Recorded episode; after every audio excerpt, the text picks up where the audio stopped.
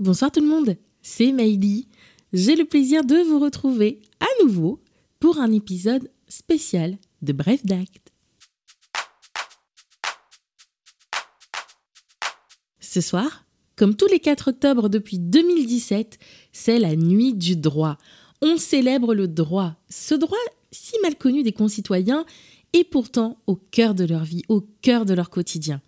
Et s'il y a bien quelque chose dans ce droit qui fait partie de vos vies à un moment ou à un autre et que vous ne connaissez pas, eh bien ce sont les notaires.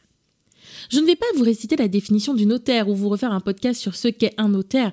Nous en avons déjà parlé dans les saisons précédentes et je vous invite à écouter ou réécouter ces épisodes.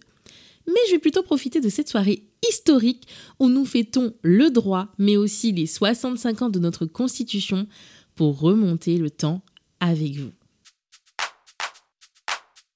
Le notariat a traversé les époques. On retrouve le notaire dès l'Antiquité romaine, car la question de l'authenticité s'est posée dès la naissance même de l'écriture. Si d'usage on recourait à des témoins pour se ménager une preuve, l'apparition de l'écriture sur tablette, non pas tactile, mais en bois recouverte de cire, a fait naître une nouvelle forme de preuve, l'écrit, aisément falsifiable, ouais, même gravé sur des tablettes en bois. Il y avait donc à cette époque des scribes ou d'autres personnes habilitées à recevoir les conventions des particuliers pour en assurer une forme d'authenticité, notamment en ayant recours à des diptyques ou des polyptyques. Notre profession découle donc même du droit de la preuve.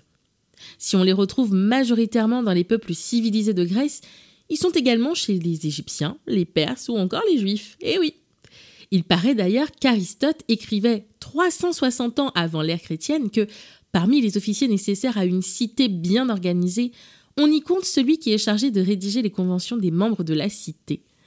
Ça ne vous rappelle pas quelqu'un, dis donc? Ces premiers écrits, qui servaient souvent de témoignages, étaient très courts. Un mot, un bout de phrase, nos actes de 40 pages d'aujourd'hui, ce qui reflète la signification première de nota, que l'on retrouve dans notaire ou notariat, mais aussi dans nota bene, qui est une note rapide, une abréviation. Puis, au IIIe siècle après Jésus-Christ, apparaissent les secrétaires de l'empereur, ainsi qu'une évolution de l'écrit. Bah oui, on passe de la tablette au papyrus. Alors là, tout change. Il faut trouver le moyen de lutter contre les falsifications. Apparaissent alors des formes de paraphes et signatures puisque le document rédigé par le secrétaire va devoir être revêtu de l'autographe des noms, qualités et rôles des parties. Ceux qui ne savent pas écrire doivent apposer une croix. C'est à ce moment qu'apparaît aussi l'enregistrement sur les registres de l'autorité publique que l'on appelait autrefois les commentaries. Service de l'enregistrement qui existe encore aujourd'hui et vous permet d'enregistrer vos actes sous sein privé afin de leur donner date certaine et les rendre opposable au tiers. Ce service qui à l'époque a été de plus en plus utilisé par les particuliers qui voulaient s'assurer de la force probante de leurs actes. Puis petit à petit, il a été rendu obligatoire par l'empereur.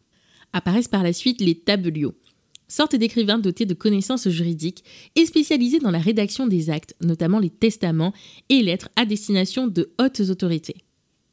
À l'époque de l'empereur Justinien, on retrouve encore la trace des notaires. Trois nouvelles apparaissent, les nouvelles 44, 47 et 73, ayant pour but respectivement d'obliger les tabellions à recevoir en personne les déclarations de volonté des parties afin d'informer le juge en cas de conflit, perfectionner le système de datation des actes et confirmer que le témoignage l'emporte sur l'écrit avec la nécessaire présence de trois témoins. Des nouveautés qui font quand même écho à notre notariat d'aujourd'hui à bien des égards. À l'époque féodale, le notariat dit de type italien a très tôt été accepté dans le midi de la France et consistait pour les parties d'une convention à se présenter devant un tribunal pour simuler un procès et ainsi obtenir une décision de justice garantissant l'authenticité de l'acte. Peu à peu, les juges se sont détachés de cette fonction et l'autorité publique a nommé des notaries publicistes spécialisés dans la rédaction des actes publics. Apparaît alors la minute, l'acte authentique par excellence, qui doit être précieusement conservé et inscrit sur un répertoire. Bah tiens, encore un usage que l'on connaît au quotidien, puisqu'à ce jour, les études tiennent encore des répertoires. Dans le nord de la France, le droit écrit peine à trouver une place, et les formes orales de convention perdurent. on continue tout de même à rédiger des notes contenant les principales clauses que les parties souhaiteraient faire figurer à l'acte. Et pour en garantir l'authenticité, on faisait autant d'exemplaires que de parties sur un même parchemin qui était découpé en plusieurs formes par la suite, et pour vérifier l'authenticité, il suffisait de rapprocher les morceaux. Il était donc important à l'époque de conserver ces papiers, n'est-ce pas?